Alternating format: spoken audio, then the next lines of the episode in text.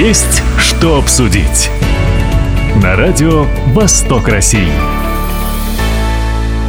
Здравствуйте, меня зовут Владимир Лозовой. Выступление президента России на форуме будущих технологий, который был посвящен передовым разработкам в сфере медицины, стало довольно знаковым э, событием для этой сферы. Большое внимание в своей речи глава государства уделил тем специалистам, которые заняты в первичном звене, тем, кто трудится в сельской местности.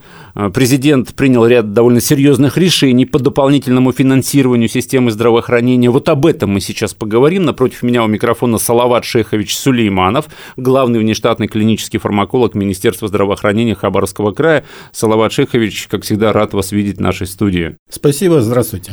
Итак, Салават Шехович, волевым решением президент страны увеличил финансирование медицинского персонала, отметив, что с марта этого 2024 года будут выровнены тарифы на оказание медицинской помощи в городах и в сельской местности. Я же правильно понимаю на своем обывательском уровне, что это решение президента поможет решить проблему нехватки специалистов, да, медицинского персонала на селе, поспособствует в какой-то мере повышению престижа профессии сельского земского да, врача. Ведь не секрет, что в районных больницах часто наблюдается дефицит этих специалистов, ну, особенно так называемых узких да, вот, специальностей или как. Узких. Да и широких тоже. И широких тоже, да. Действительно, это так. В конечном э, результате мы должны получить э, повышение престижности медицинских специальностей тех, кто работает в отдаленных районах, в небольших поселениях, в небольших городах. И сегодня, вот что бы мы ни говорили там, о том, как мы любим свои родные края, но специалист поедет туда, где он видит интерес материальный, профессиональный, и то, о чем говорил а, президент на встрече с учеными, причем вот форум этот просто великолепный, у него и название, э, если его полностью значит, э, прочитать, он звучит ведь как «Современные медицинские технологии. Вызовы завтрашнего дня. Опережаем время». То есть мы не на сегодня уже работаем, мы работаем на завтра и на послезавтра. А медицина – это та сфера, э, в которой в любом случае нужно на несколько лет вперед, да, планировать какие-то Безусловно. Действия? Ведь э, ну, очень интересная вообще была встреча, разговор с учеными, с практиками э, и материальная сторона вопроса и зарплаты, и финансирование науки, и получение от научных исследователей, исследователями тоже определенного профита. Это все там прозвучало. Но первичное звено там, где начинается медицина, сегодня предмет особого внимания – и вы говорите, что вот, ну, это волевое решение, должен сказать, что это волевое решение было подготовлено, в том числе э, теми, кто работает в Общероссийском народном фронте. Как-то он не звучит, но я вам должен сказать, что мы регулярно, я как член регионального штаба Общероссийского народного фронта в Хабаровске, как эксперт э, в области медицины, э, должен сказать, что мы практически ежемесячно, а иногда еженедельно готовим материалы для администрации президента и, соответственно, для президента о ситуации со здравоохранением в регионах. И вот 26-го, 26-го Леонид Михайлович Рошаль, он сопредседатель угу. Общероссийского народного фронта, Центрального штаба, будет проводить совещание по вопросу доступности первичной медицинской помощи.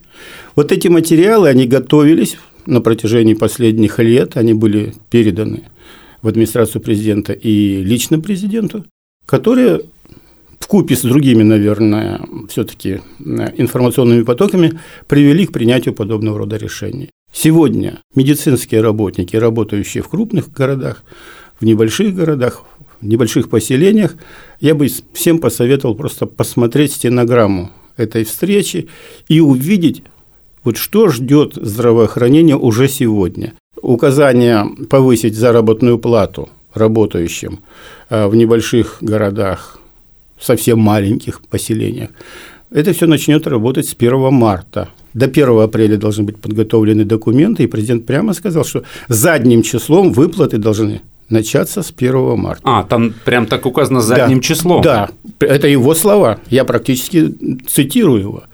И вот финансирование системы здравоохранения вообще – и зарплатной части, что очень существенно, значит, оно вот начинается уже не послезавтра. Оно начнется завтра, реально, и президентом поручено подготовить перечень мероприятий, за которые отвечает правительство Российской Федерации по дальнейшему совершенствованию первичной системы здравоохранения.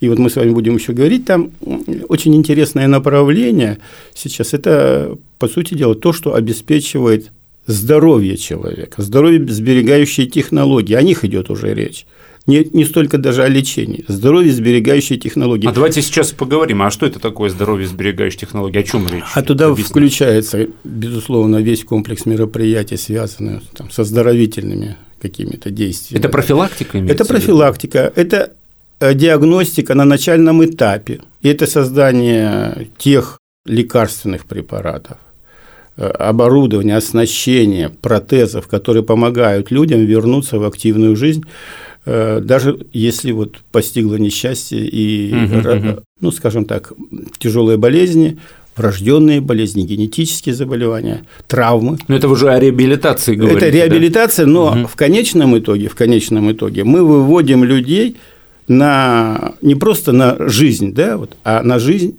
полноценно. Поэтому для тех, кто не заболел, это здоровье сберегающие технологии в традиционном нашем понимании. Для тех, кого все-таки несчастье постигло, это возвращение к нормальной жизни путем применения новых лекарственных препаратов, персонификация лечения. Вот персонализированная медицина, о которой тоже очень много говорят, не очень понимая, может быть, некоторые, что это значит. Это индивидуальный подбор методов, способов э, лечения или профилактики болезней которые касаются совершенно конкретного человека. Вот наука сейчас медицинская дошла до такого уровня, э, когда это все из, так сказать, вот будущих каких-то планов переросло в реализацию планов сегодняшнего дня. Ну, кстати, вы заговорили о профилактике. Я вот сейчас э, в стенограмме нашел вот этот отрывок, процитирую. На первый план должна выйти именно профилактика, раннее выявление заболеваний. Занятия физкультурой и спортом нужно обязательно делать доступными для граждан, избавить эту систему от излишней коммерциализации. Конец цитаты. Это цитата да, президента да, России. Да, да. Ну и, кстати, очень часто медицинские эксперты, приходя вот ко мне в студию, э, говорят о том, что болезнь легче предотвратить, выявить на ранней стадии, да, чем потом уже лечить э, Ну это же классика состояние. медицины. Да. Вообще со времен Гиппократа, Авиценны говорят именно о том, что болезнь надо предупреждать. Лечить сложнее. Но если уж ситуация сложилась так, что человека постигла болезнь, то сегодня мы говорим о персонализации медицины. Когда мы назначаем по одной таблетке три раза в день всем и говорим, что вот кому-то помогло, кому-то не помогло, то почему не помогло? Проще всего сказать, что либо болезнь сильно тяжелая, уж прямо невозможно вылечить на современном уровне знаний, либо вот человек нарушает что-то, да, вот он не исполняет указания врача, а может быть причины глубже, может быть они в генетических особенностях человека – так получилось, что президент встречался с учеными, и вот этот форум проходил в дни, когда отмечалось 300-летие Российской Академии наук. Многие выступления, которые членами Российской Академии осуществлялись в эти дни, они касались как раз вопросов здоровья, и там звучал Хабаровский край, потому что мы были одними из первых, э, кто внедрял э, клиническую фармакологию, которая является основой персонализированной медицины, вот те самые лекарства. Мы изучали этнические особенности фармакогенетики, то есть вот как хм. лекарства действуют у людей, представители различных этносов. И мы здесь впервые в Советском Союзе и потом в России начали развивать практическую клиническую фармакологию. Объясните подробнее, что это. Это вот если перелистать календарь в обратную сторону и вспомнить, как выглядел э, ассортимент лекарственных препаратов в советские времена, это был такой замерший, вот, замерший массив, когда новый лекарственный препарат появлялся изредка, и поэтому врачи, в общем, очень хорошо ориентировались в лекарственных препаратах. Когда все изменилось и лекарств появилось огромное количество – то в нашей стране начали внедрять специальность, врачебную специальность. Это не провизор, это не фармацевт, это врачебная специальность, врач-клинический фармаколог. И первый клинический фармаколог э, внештатный при крайздравотделе появился в городе Хабаровске. Mm-hmm. У нас здесь специальности еще не было.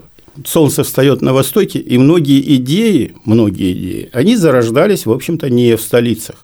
Две позиции, о которых сегодня мы говорим, это этническая фармакогенетика и клиническая фармакология. Вы сказали этническая. Э, этническая фармакогенетика. А вот несколько... Этническая... Что это, это такое? Это особенность э, реакции на лекарственные препараты и, в принципе, на любые чужеродные вещества у представителей различных этнических групп. О, как интересно. Да, да, да.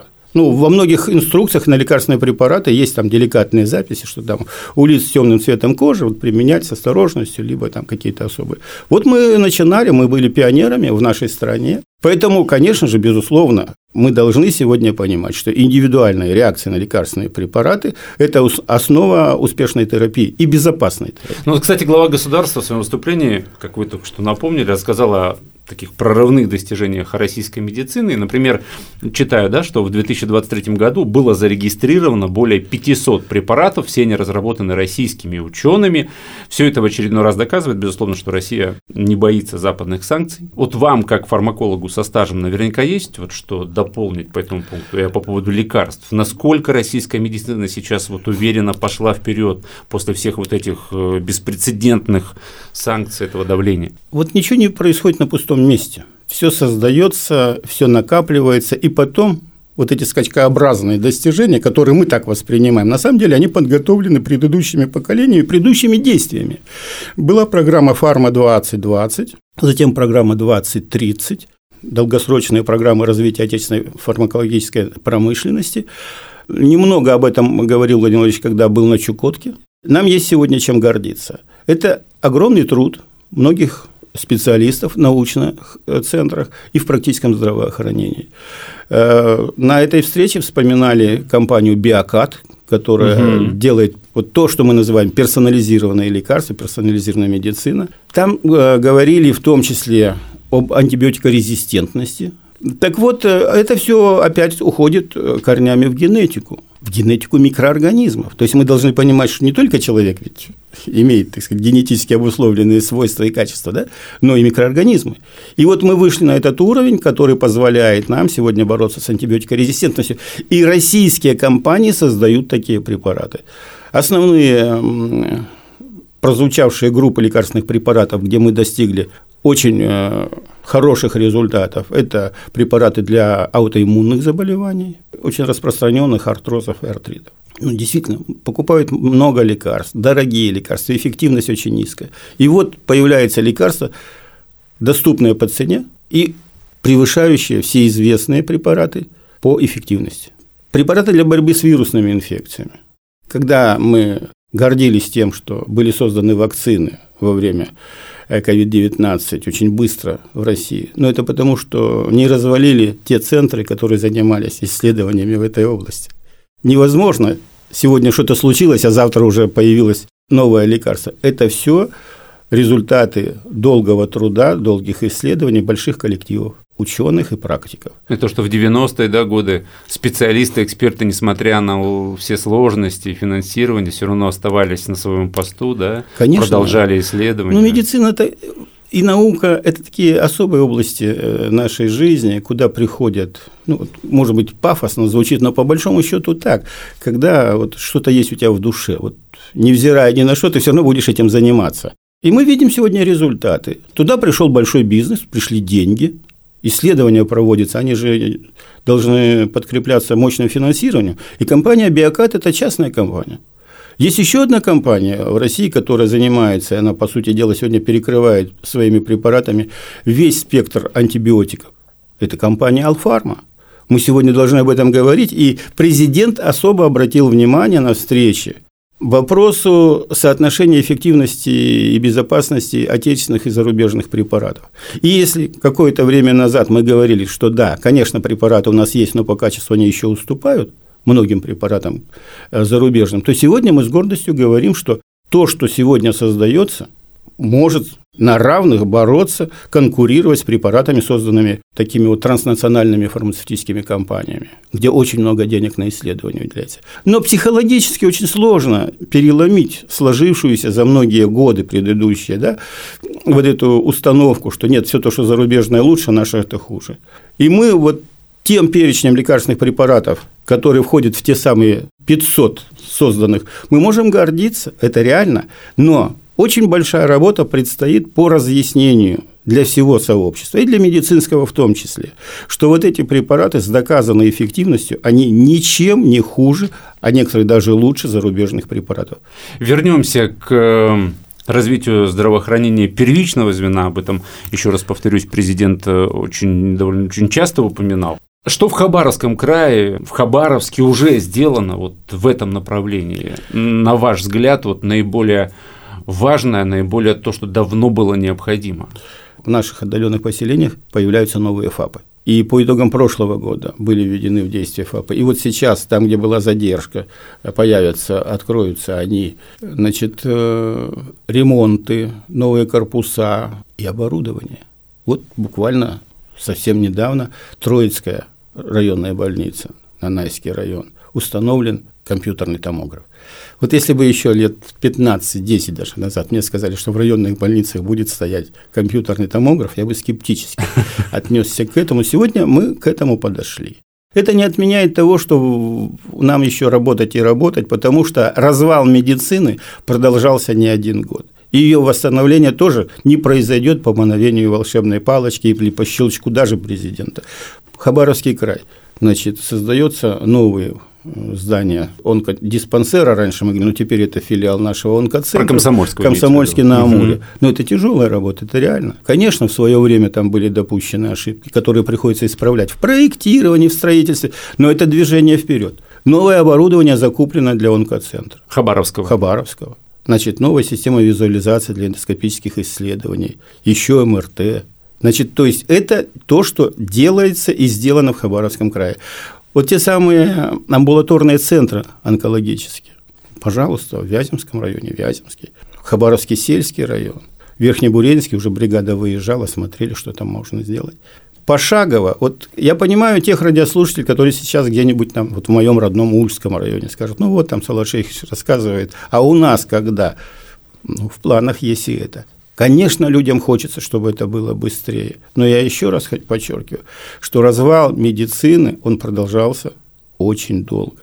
И вот все те программы национальное здоровье, которые в 2005 году начало реализовываться, национальный проект здравоохранения, последующая программа, ну, это все вот последовательное решение а, тех вопросов, которые назрели. Но это же, это же все вот э, для жителей края и нашего региона. Поэтому, когда говорят Хабаровск, может быть, помните, где-то год назад, э, полтора, когда говорили, вот Хабаровск надо сделать медицинской столицей Дальнего Востока, почему нет? И я вот горжусь тем, что на базе детской краевой больницы выпускники нашего Хабаровского медицинского института еще, теперь Дальневосточный государственный медицинский университета, работают так, что там создан ведь и межрегиональный э, центр э, хирургии детской. Угу. Но ведь это же признание школы детских хирургов в Хабаровске. Это э, вот труды наших хабаровских специалистов. И главный врач, который сегодня возглавляет детскую краевую больницу, наш выпускник. То есть это люди, которые понимают, мыслят по-современному и прилагают все усилия для того, чтобы совершенствовать помощь детскому населению. Салават Шахович, очень интересно с вами разговаривать, тем более на такую для обывателя не совсем понятную тему, как медицина, очень она сложная, не зря вы там учитесь не 6 лет, а сколько? Всю жизнь. Всю жизнь, да. Но, к сожалению, время наше эфирное заканчивается. Сегодня мы говорили о том, что в Москве прошел форум будущих технологий, он был посвящен передовым разработкам в сфере медицины. И, собственно, выступление Владимира Путина, его заявления стали довольно знаковым событием в этой медицинской сфере. Напротив меня у микрофона был Салават Шейхович Сулейманов, главный внештатный клинический фармаколог Министерства здравоохранения Хабаровского края. Спасибо, что пришли, Салават Шейхович. Всем здоровья. Все записи наших интервью можно услышать на официальном сайте Восток России. Мы представлены во всех разрешенных социальных сетях. Всего вам самого хорошего и берегите себя. Есть что обсудить. На радио «Восток России».